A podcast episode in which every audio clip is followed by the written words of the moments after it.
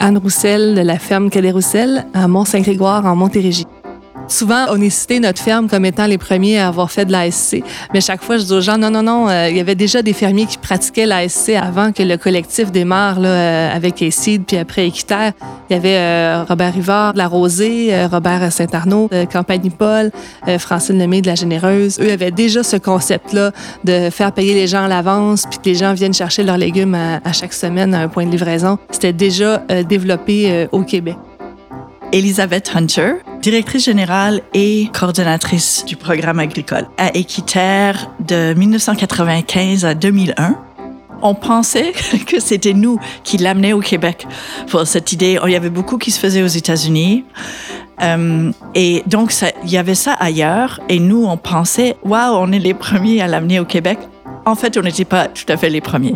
Il y avait déjà, je crois, au moins trois fermes qui le faisaient déjà.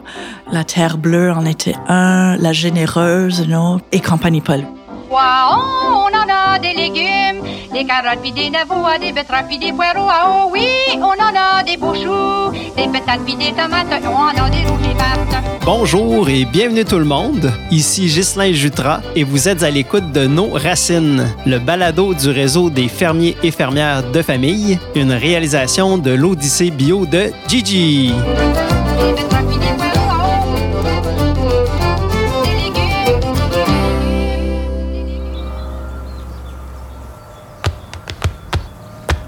Je suis stupéfait. Avant de retracer l'histoire du RFF, je pensais que l'agriculture soutenue par la communauté est arrivée au Québec en 95 avec ACED. Eh bien non, à ma grande surprise, je suis assez vite tombé sur des témoignages de fermes qui pratiquaient l'ASC avant même de faire partie du RFF.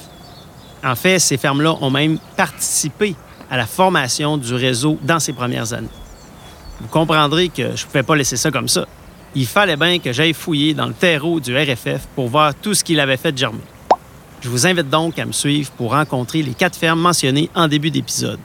Chacune va nous livrer quelles étaient leurs sources d'inspiration et leur motivation à faire de l'ASC avant même que la formule soit popularisée par Équiterre. À noter que ces quatre fermes n'étaient d'aucune façon reliées entre elles au moment d'adopter l'ASC. Chacune à sa région, chacune à son histoire. Allez, c'est parti pour une expédition de 800 km à travers le territoire.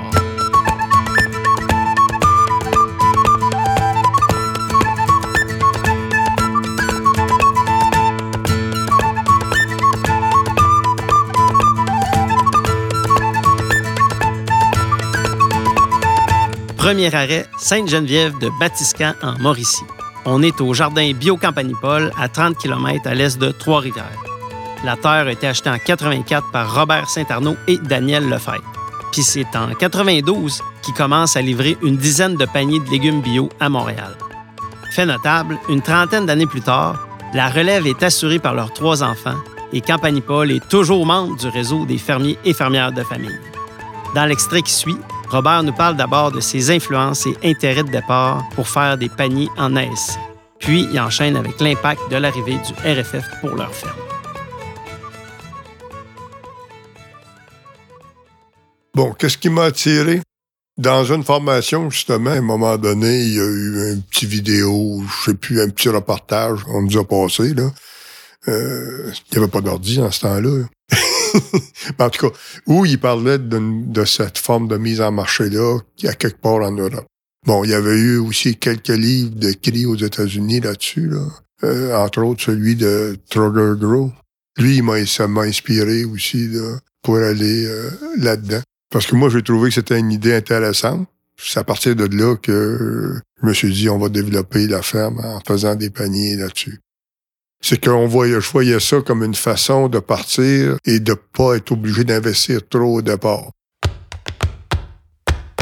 Nous, on a commencé nos premiers paniers en 92, puis c'est 95, je pense, que s'est impliqué.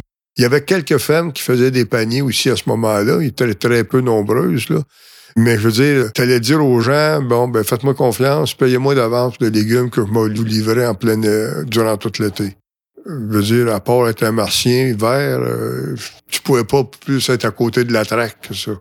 D'accord? parce que c'était très difficile de, tu sais, il y a eu des gens qui sont engagés les premières années. là. On est parti avec 10-12 paniers, tu sais, c'est sûr, on n'avait pas une capacité de production très développée non plus, mais l'idée était difficile à vendre parce que on était des gens qui allaient en bénéficier qui le vendaient. C'était vraiment tellement en dehors de la conception habituelle de euh, s'alimenter que c'était difficile de faire comprendre. Puis nous, on n'est pas des, on est des producteurs, on n'est pas des gens de communication. Tu on est capable de communiquer, mais je veux dire, on n'est pas à, à 100% à faire de la communication. Sinon, on n'a pas le temps de produire. Où on a eu un bon coup de pouce dans le développement de la clientèle, c'est quand Équiterre, qui s'appelait autrement dans le temps, et ici, là, a adhéré à ça, et a fait de la publicité. Là, il y a eu de l'information du public en général, etc. Et là, il y avait des gens qui ne faisaient que ça là-bas. Les autres produisaient pas, mais ils faisaient ça. Parce que ça a fait connaître le concept quand même. Puis là, on s'est mis à voir. Là, on arrivait à voir plus facilement là, euh, plus de monde qui était intéressé au panier que qu'est-ce qu'on arrivait avant à voir. Ça nous a permis de doubler, tripler notre euh, notre clientèle. là. Ce qui a fait que rapidement, on a atteint une centaine de paniers. Puis ensuite, on est allé assez rapidement à 200, puis on est monté à 300. là. Merci Robert pour ces précieuses informations et longue vie à Campagne Paul. Maintenant, on met le cap vers l'extrême ouest du Québec, à Elgin, en Montérégie. Ça, c'est dans une petite pointe de pays qui se trouve à 80 km au sud-ouest de Montréal, aux frontières de l'État de New York et puis de l'Ontario. La ferme qu'on visite, c'est la Terre Bleue de Nora Johnston et Jamie Quinn, un couple anglophone qui a quitté le centre-ville de Toronto dans la vingtaine pour faire un retour à la terre au Québec au milieu des années 80. Aujourd'hui à la retraite, ils ont fait du maraîchage bio avec succès en sol argileux presque toute leur carrière. Il faut le faire. Et puis les paniers, ben ça date de 1994. Laissons Jamie nous expliquer à son tour qu'est-ce qui les a menés sur le chemin de la SC. We were the only organic farm at Water Market at the time, and I like people, and we, our prices were not very high, and uh, so we were very slowly swamped by uh, by Montreal, like mostly uh, it's that community around that Water Market and, and NDG. So we did that for ten years, and I'd read about um, CSAs, and it's a well-known book, the early book on CSAs. Um, I forget his name now. Petite pause euh, pour vous dire que ce fameux livre dans lequel Jamie a découvert l'ASC, eh bien, c'est le même que Robert Saint-Arnaud, c'est-à-dire Farms of Tomorrow, les fermes de demain, avec pour sous-titre Community Supported Farms, Farm Supported Communities, qu'on pourrait traduire par des fermes soutenues par la communauté, des communautés soutenues par les fermes. La première édition a été écrite en 90 par deux auteurs, le journaliste Stephen McFadden et l'agriculteur Trager Grow. On y reviendra plus tard. Fin de la parenthèse. On poursuit avec Jamie. And I, I was just kind of bitten by the idea. So I asked some of our regulars, I said, no, this is getting crazy. We, we would have people would take a number and wait to get served at our stall. We were the only one at that time where you had to wait to be served. It was too busy for our little farm. So we said, let's, let's try a CSA. And, and uh, many, of- many of our regulars were very enthusiastic because they were not happy either with how competitive it was to, to watch the last case of uh, cauliflower come out at 10 in the morning and it was gone by 10.15 and, and they were like at 10.30 was when their number we got to the table. It was frustrating for people because we were too busy. And we didn't know how to how to grow to meet that demand in our little farm. We have a small acreage with a small garden. Uh, somebody else might have figured out a way to expand. And we were already working. We had three or four people at Atwater Market working and three or four people on the farm. And it was we were in deeper than we even meant to be at that time um, so that's we then we launched into the CSA project. That was in uh, I guess 1994 about, and uh, it, it we took a hit in income. It was a smaller, but it was also so much more efficient. Our costs were way down. We had so many fewer people on on the payroll, and and it. Uh, it was just very satisfying. We've always loved, and then for them, we've been, been a specialist uh, CSA farm ever since. We've never sold wholesale or uh, no, nothing. Maybe a case here or there to a friend or something, but nothing. Uh, it's just 100% CSA, and that uh, it, it's been very easy that way. Um, no, no compromises as to where the crop goes, and and uh, in Montreal, we, we were we, it was in NDG, um, so that was we ran that CSA for well 25 years, and always at the same location. It was just luck and. And again, we were overrun, and we, we've had a waiting list our entire uh, all the time we were running a CSA, we've had a waiting list, a small waiting list. And the maximum was around 180, 165, 170. And that, it kind of bumped as the season went on. And then we, we would try to keep it around 150, 160. But then by the end of the season, it had bumped up again because people pushed their way in. And uh, the next year we tried to. But, but then we, as we got to retirement, we brought it down. 35 ans de maraîchage bio, dont 25 en ASC. Wow, vous avez tout mon respect, Jamie et Nora. Même chose pour Robert et Daniel de Campanipol, vous qui avez passé le cap des 30 ans. Ça peut pas rester sous silence. Allez, tout le monde debout pour une ovation à tous nos pionnières et pionniers de l'ASC.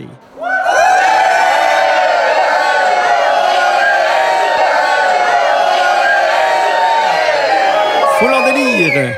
Que diriez-vous qu'on se déménage maintenant en Estrie? Pour partager cet éloge avec une autre précurseur? Et j'ai nommé Francine Lemay de la ferme La Généreuse. Francine et son conjoint, feu Gaétan Choquette, ont démarré leur entreprise maraîchère et fruitière tout près de Sherbrooke, à Cookshire, à 50 km des lignes américaines. Ça, c'est en 1980. Huit ans plus tard, ils se mettaient à faire des paniers bio sous l'influence d'un certain Trugger Grow. Encore lui. Mais dans ce cas-ci, c'était pas à travers la lecture, mais bel et bien par une rencontre en personne. En fait, plusieurs rencontres. Ce qu'il faut dire, c'est que Trugger Grow, c'est un agriculteur allemand qui a immigré aux États-Unis au début des années 80 pour épouser Alice Bennett, une Américaine du New Hampshire, qui, elle, était la conseillère en pomiculture bio de la ferme La Généreuse. Bref, de fil en aiguille, de grandes amitiés se sont tissées en tout ce beau monde-là. Ça fait que grâce à Francine et son témoignage, on peut se connecter à l'une des principales sources qui a inspiré les pionniers de l'ASC au Québec. Avant d'aller plus loin, écoutons-la nous expliquer comment tout a commencé de son côté pour les paniers.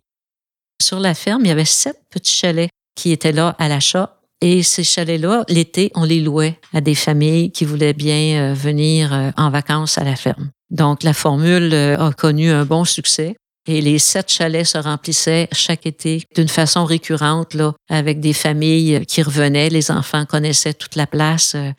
Et ces familles-là, euh, forcément, ont lié, euh, devenu très, très liées à la ferme, enfants comme adultes. Et lorsqu'ils partaient en fin août, ben, ils s'ennuyaient de la ferme. Et la demande qu'ils m'ont faite, c'était est-ce qu'on pourrait pas avoir des légumes qui nous soient livrés à Montréal? Pour qu'on continue à manger vos bons légumes? Et ça, ça a ouvert la porte à préparer des commandes de légumes pour eux. Euh, à ce moment-là, j'avais déjà visité la ferme de Trogger Grove avec l'idée que les gens deviennent partenaires de la récolte. Mais la formule ici, elle a commencé plus doucement. On a commencé par y aller à la pièce. Dans le sens que les gens me disaient, ben euh, moi, je voudrais que tu m'envoies chaque semaine là, euh, tant de livres de pommes de terre, tant de livres de carottes, tant de livres de ça. Ça, j'en veux pas, ça, j'en veux, ça, j'en veux pas. Fait que finalement, on faisait quelque chose de très personnalisé. Et puis, quand on, mettait tout ça dans la boîte avant de la faire livrer sur Montréal, au marché central, ben, les boîtes étaient bien identifiées. Et il y avait avec ça un montant. C'était quoi la facture? Fait que, ceci étant dit, les gens m'envoyaient des chèques, me payaient leur, euh, leur dû euh, trois, quatre fois là, dans, dans l'automne puis l'hiver parce que ça s'échelonnait jusqu'au printemps. On avait des chambres froides, fait qu'on on avait ce qu'il fallait pour faire des paniers d'hiver qu'on appelle aujourd'hui. Mais c'était les premiers paniers bio, je pense, à Montréal, au marché central. Puis c'était quoi, peut-être 25 boîtes là. Tu sais là, c'était pas, pas énorme là, mais euh, c'était le début.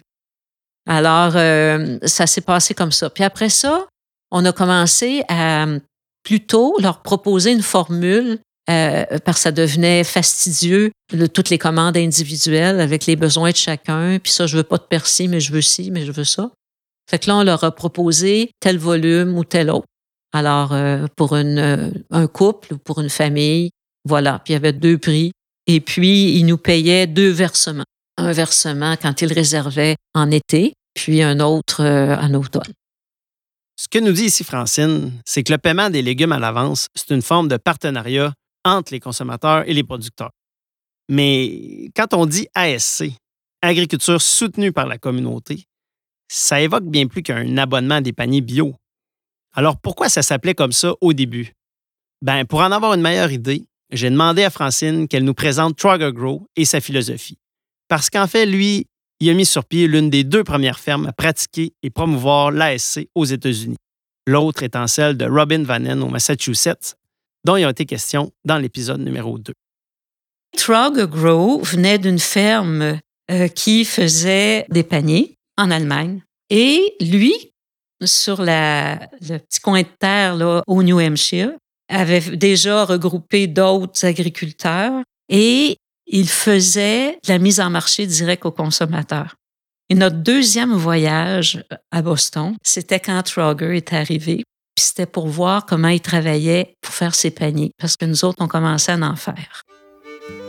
Et là, on a vu comment ça se passait. Tu sais. Nous autres, on était sophistiqués ici. On avait une chambre froide, on avait un magasin, on avait ta, ta, ta, ta. On arrive là. Lui, là, puis tout le monde, là, les, les 4-5 agriculteurs, ils récoltaient le matin, mettaient ça dans des boîtes de carton qu'ils retrouvaient. Là. Puis là, ils invitaient leurs membres. Et là, ils mettaient ça dans son fanny la grange ou proche du hangar à machinerie. Ils mettaient toutes ces boîtes. Puis là, ils disaient aux gens, servez-vous. Puis des gens arrivaient avec le, sac, puis ils prenaient leurs affaires. Puis ils avaient tout payé d'avance. Ils avaient payé pour toute la saison. Puis quand il en restait, là, ils disaient, ben il reste des brocolis, là. Prenez-les, faites quelque chose, là. Puis s'il en restait trop, ben il les donnait aux gens qui en voulaient pour faire de la transformation, n'importe quoi. Mais lui, ses frais étaient assumés. Alors, qu'est-ce qu'il faisait? Il réunissait tous les gens qui voulaient avoir des produits de, ces fermes-là, puis il faisait comme un encan. Il disait, là, telle ferme, elle a besoin d'un nouveau tracteur, elle a besoin... Ta, ta, ta, le gars, ça y prend temps pour vivre. Il, il dressait les coûts d'opération, puis il les affichait. Pour couvrir nos coûts, on a besoin de ça. Êtes-vous capable de les couvrir? Fait que là, ben moi, je pourrais vous donner tant. 2000 pièces. OK, 2000 pièces. Puis il ramassait comme ça toutes les, contributions. Peu importe que la famille avait cinq bouches à nourrir, pas elle peut-être qu'elle a juste donné euh, 200 pièces, mais l'autre en a donné 2000. Et puis il couvrait leurs coûts d'opération. C'est comme ça. Le vrai ASC, c'était ça. Soutenir les agriculteurs. Premier objectif. Pas se nourrir de bons bio, puis vous ferez bien ce que vous voudrez. C'est nous vous supportons. Tu sais, ah, cette semaine, il n'y a pas telle affaire. Ben non, le champ a été dévasté par trop de sécheresse ou n'importe quoi. Pas grave. On prend qu'est-ce qu'il y a là, puis on les supporte. Ça, c'est la vraie base, des paniers. Tu la formule adopter un fermier, là, ben ça va jusque-là, là. Tu vas-tu le laisser tomber parce que l'année passée, il a été malade? Ah. Ça peut arriver qu'il soit malade. Ça peut arriver qu'il y ait une séparation dans le couple. Tout ça, là, ça, c'est la réalité humaine de la personne qui te produit le légume que tu manges. là. Est-ce que tu supportes l'agriculture? Tu- avec tout ça?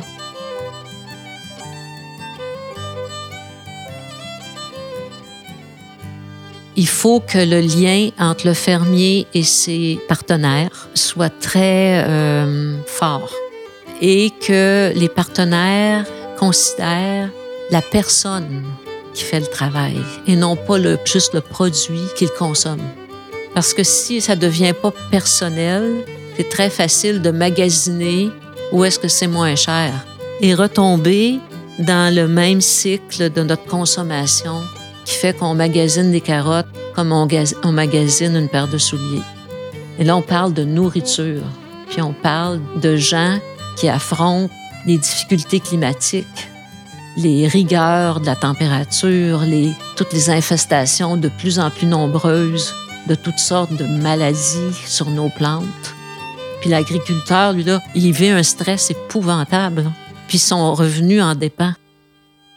Fait que il y a un mouvement qui doit se passer au niveau du consommateur. Je l'appelle consommateur tant qu'il n'a pas allumé qu'il est en train de supporter réellement. C'est un acte de collaboration au lieu d'être juste euh, je le fais pour ma santé. Tu le fais pour faire vivre quelqu'un, puis tu le fais aussi pour faire vivre un sol, puis pour faire vivre une initiative qui vaut la peine de vivre.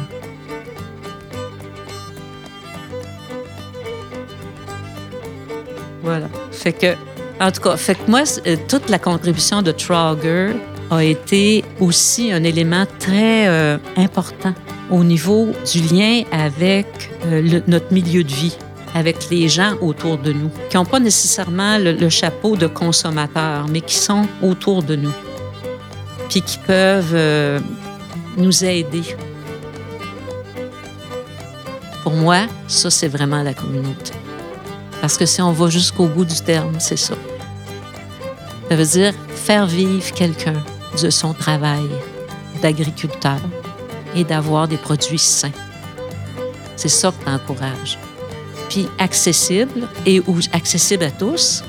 Puis aussi accepter que j'aurai peut-être pas tout ce que j'aurais au supermarché. Peut-être que j'aurai pas de laitue telle semaine. Peut-être que je n'aurai pas du tout d'haricots parce a manqué son coup. Et, je vais faire avec.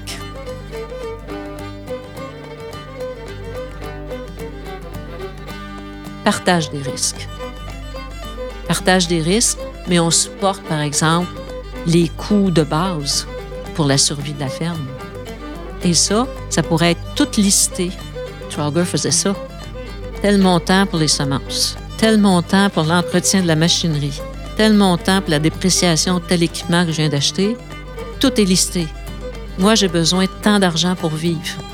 Et voilà, j'ai besoin de 75 000 piastres.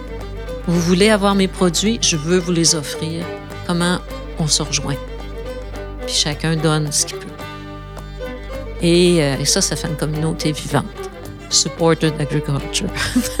une communauté qui supporte l'agriculture, qui supporte un fermier.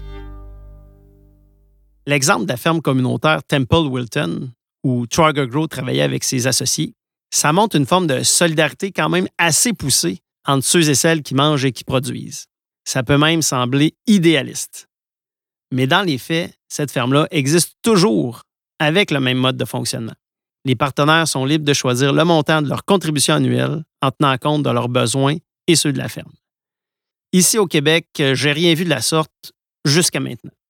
Il reste que les valeurs et les principes mis de l'avant par l'ASC distinguent encore les paniers du RFF. Des paniers bio, locaux et solidaires. Tout ça se manifeste entre autres, oui, par le paiement à l'avance, mais aussi d'autres façons, notamment par le contact direct avec la ferme au point de livraison, par des visites à la ferme, des corvées, des fêtes de récolte, des soirées pizza, jusqu'à la formation de coop puis de fiducie foncière. Ça, c'est tout un héritage qui nous vient en grande partie des fondements de l'agriculture soutenue par la communauté. Et puis, euh, comme ce n'était pas assez, cette forme de mise en marché permet de valoriser le métier d'agriculteur et d'agricultrice. C'est d'ailleurs ce qu'indique Francine en concluant sur l'apport de Trigger Grow. Lui, il vient d'une autre expérience qui est beaucoup plus sociale.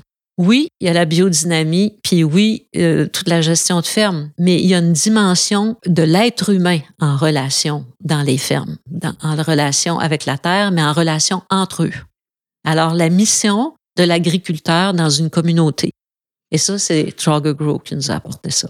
Et ça donne un code d'éthique, finalement. Ça nous relève les épaules. On n'est pas juste des, des gros travaillants, des gros trolls qui sont pleins de poussière.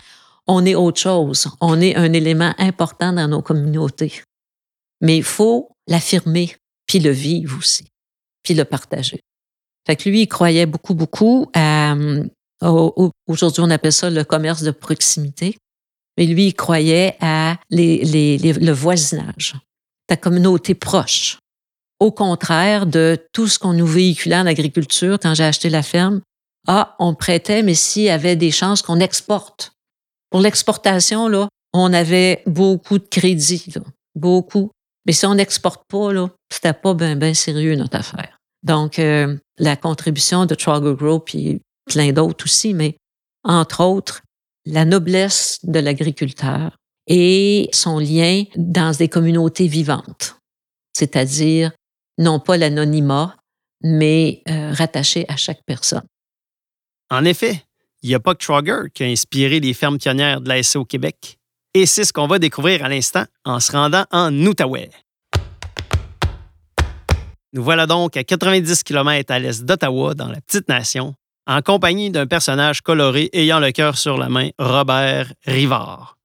En 89, il fondait la ferme La Rosée avec la mère de ses enfants, Marie-Josée Labelle.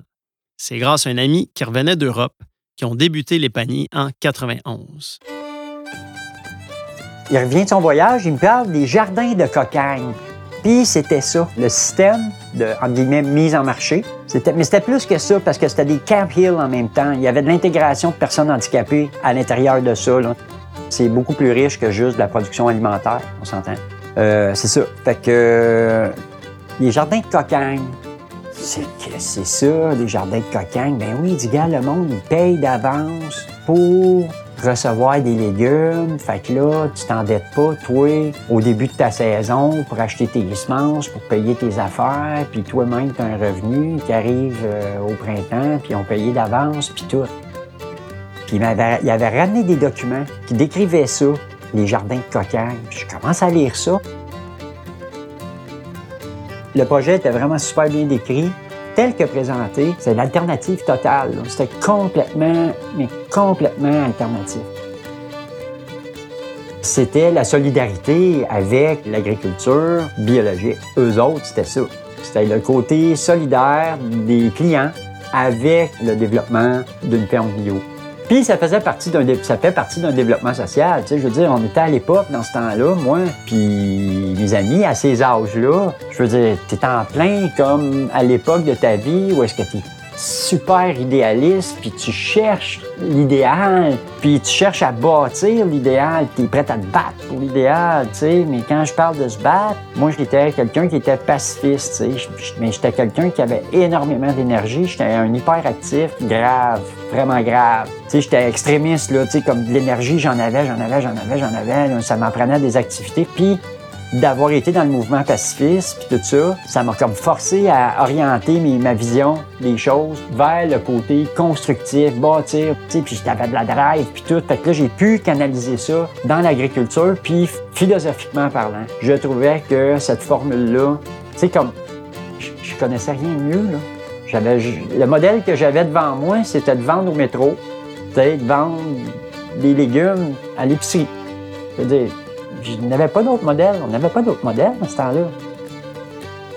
Ce que je veux dire, c'est que philosophiquement parlant, je trouvais que ce qu'est-ce qui m'était présenté dans le, concept des jardins de cocagne, je trouvais que c'était une alternative comme je, trou- je trouvais je trouvais que c'était l'avenir. Tout simplement, je me disais mon Dieu, mais oui, c'est ça qu'il faut que ce soit.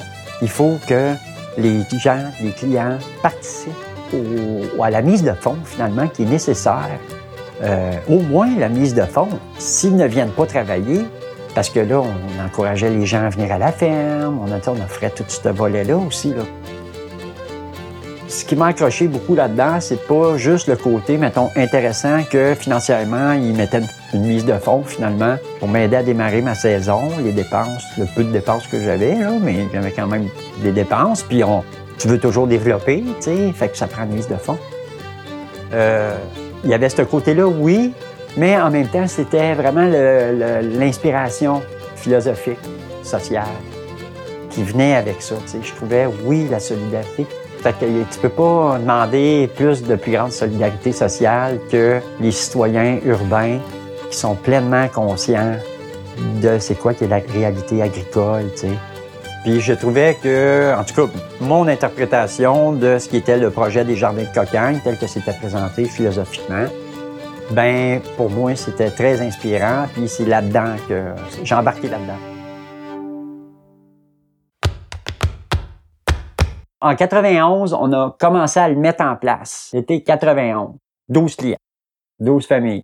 Tout à Gatineau, Paul, Elmer. On livrait les paniers à domicile dans ce temps-là. C'était pas avec un système de point de chute. J'arrivais, moi, je laissais le sac à la porte, pas de panier d'échange, rien de ça. Le panier, c'est ça. tu sais. Fait qu'on a pris, on a pris des abonnements. Au départ, c'était tous des amis de la ville. Que pour nous, l'idée, c'était qu'on voulait cultiver des légumes pour, euh, pour nos amis. Au début, c'était rien que 12. Hein? L'année d'après, c'était 20. L'année d'après, c'était 30, 40, 70. Tout se faisait par la poste ou par téléphone. Ils nous appelaient. Oui, je veux m'abonner, je m'appelle une telle, nanana. OK, euh, on a mis nos dépliants à telle place, vous avez juste à remplir la petite chose, puis nous envoyer ça par là. Ça l'explique tout, puis vous avez juste à nous envoyer la petite chose avec votre chèque, puis vous êtes inscrit, puis on va, on va vous rappeler. Ouais, c'est ça, fallait appeler pour les communications. Il y avait l'Internet. euh, Ça existait, ben, ça existait, oui, mais c'était pas accessible. Là. On n'avait pas d'ordi dans ce temps-là. Là. 90, 95. là. C'était mal équipé. Là. Plus antique que ça, là, c'était les pigeons voyageurs. Là. Tu sais, ou le marathonien qui court, là, puis qui donne le message à relais à l'autre qui court, puis ça prend quatre jours avant de revenir, là, la réponse. Là. C'était, on était dans une petite campagne. C'était pas, c'était pas développé technologiquement, là. Pas à tout zéro. On n'avais pas ça. Je revois le petit dépliant, là. Photocopier, plier dans la cuisine le soir. Avec les enfants, puis, ouais, les premières années. C'est, comme ça qu'étaient, qu'étaient les paniers. À écouter Robert et les autres précurseurs, on voit bien que le terreau était pour le moins fertile au Québec, rendu dans les années 90 pour l'émergence d'un réseau de fermes en ASC. D'une part, il y avait un noyau d'entreprises agricoles qui adhéraient déjà au principe de cette forme de mise en marché. De l'autre, il y avait un besoin en communication pour faire connaître la formule à plus de citoyens mangeurs et puis éventuellement à d'autres fermes. Bref, l'arrivée des seeds pouvait pas mieux tomber. Robert nous raconte justement comment il s'est joint au réseau et l'impact que ça a eu pour sa ferme. Puis à un moment donné, je pense que c'était dans un coup de pouce, un magazine coup de pouce ou Elle Québec, je sais même pas si ça existait dans ce temps-là, là, mais ou un autre style d'affaires de même, une petite capsule écrite euh, projet d'agriculture soutenu par la communauté. Recherchons des fermes biologiques ou des agriculteurs biologiques pour participer à un projet pilote. Une petite affaire, là, c'était gros de même dans la revue, là.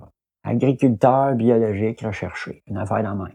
Tout petit, tout petit. Communiquer avec Elisabeth Hunter, à l'organisme A-Seed, à tel numéro, 514, hein, c'est à Montréal. Ça, c'est ma compagne de l'époque, Marie-Jo, qui avait spoté ça. Oui, ça aurait passé complètement à côté. Là. Je ne lisais pas le coup de pouce, là, tu sais. Ils avaient d'autres choses, des revues d'agriculture, des revues de mécanique, réparer le tracteur, tu sais, n'importe quoi. Mais je vois ça, elle dit, ça a l'air intéressant. J'ai fait comme, mais que ça a l'air intéressant. Encore là, c'est un projet inspiré de développement social. On tend vers une utopie où est-ce que les gens de la ville sont solidaires. Même, ça fitait exactement dans ma philosophie. Là. C'était drette là. C'était exactement ça que, tant bien que mal, qu'on essayait d'établir là. Puis eux autres nous offraient des infrastructures plus intéressantes, de la promotion. Ils étaient pour faire de la promotion euh, dans nos spots respectifs. Fait qu'on a embarqué là-dedans, on a trouvé ça super dès le départ avec Équiterre. Ils ont fait une belle promotion, puis tout dans l'Outaouais, réunion d'information, nanana, ciblé. On a eu du monde, là, toute la notion des points de chute, puis tout. Ça nous a beaucoup aidé à, nous organiser. Ça nous a beaucoup simplifié aussi les, choses. Beaucoup, beaucoup. Ouais. Je dirais que ça, ça a vraiment comme, à cause de la promotion qu'ils nous faisaient, ça a vraiment fait comme... En plus des effets bénéfiques sur la logistique et le recrutement, tel qu'élaboré par Robert, j'amènerai le point que la constitution du RFF, ça a permis de pousser une coche plus loin le principe de solidarité promu par les instigateurs de l'agriculture soutenue par la communauté. En fait, la mise en réseau des fermes en ASC, c'est une innovation sociale exceptionnelle. Ça a engendré un contexte favorable à l'entraide par le partage des récoltes, des équipements, des savoirs, de la motivation. C'est sur ce thème-là que Robert nous donne le mot de la fin de ce sixième épisode du balado à l'écoute de nos racines. Pour ma part, je vous dis à bientôt pour la suite de l'Odyssée Bio. Tu sais, j'étais dans mon petit canot, puis le courant s'en allait par là. Tu sais, c'est ça, finalement, il y a un effet d'entraînement. Tu sais, on- un, deux, la roue, elle est dure à faire tourner au début, puis là, plus qu'on est à un moment donné. Tu sais, comme je dis, à la première réunion, on était comme, waouh, waouh, on est plusieurs. Tu sais, je suis pas tout seul, tu sais. Puis l'année d'après, il y en avait un peu plus, puis un peu plus, puis un peu plus, puis tout le temps plus, tu sais, puis OK.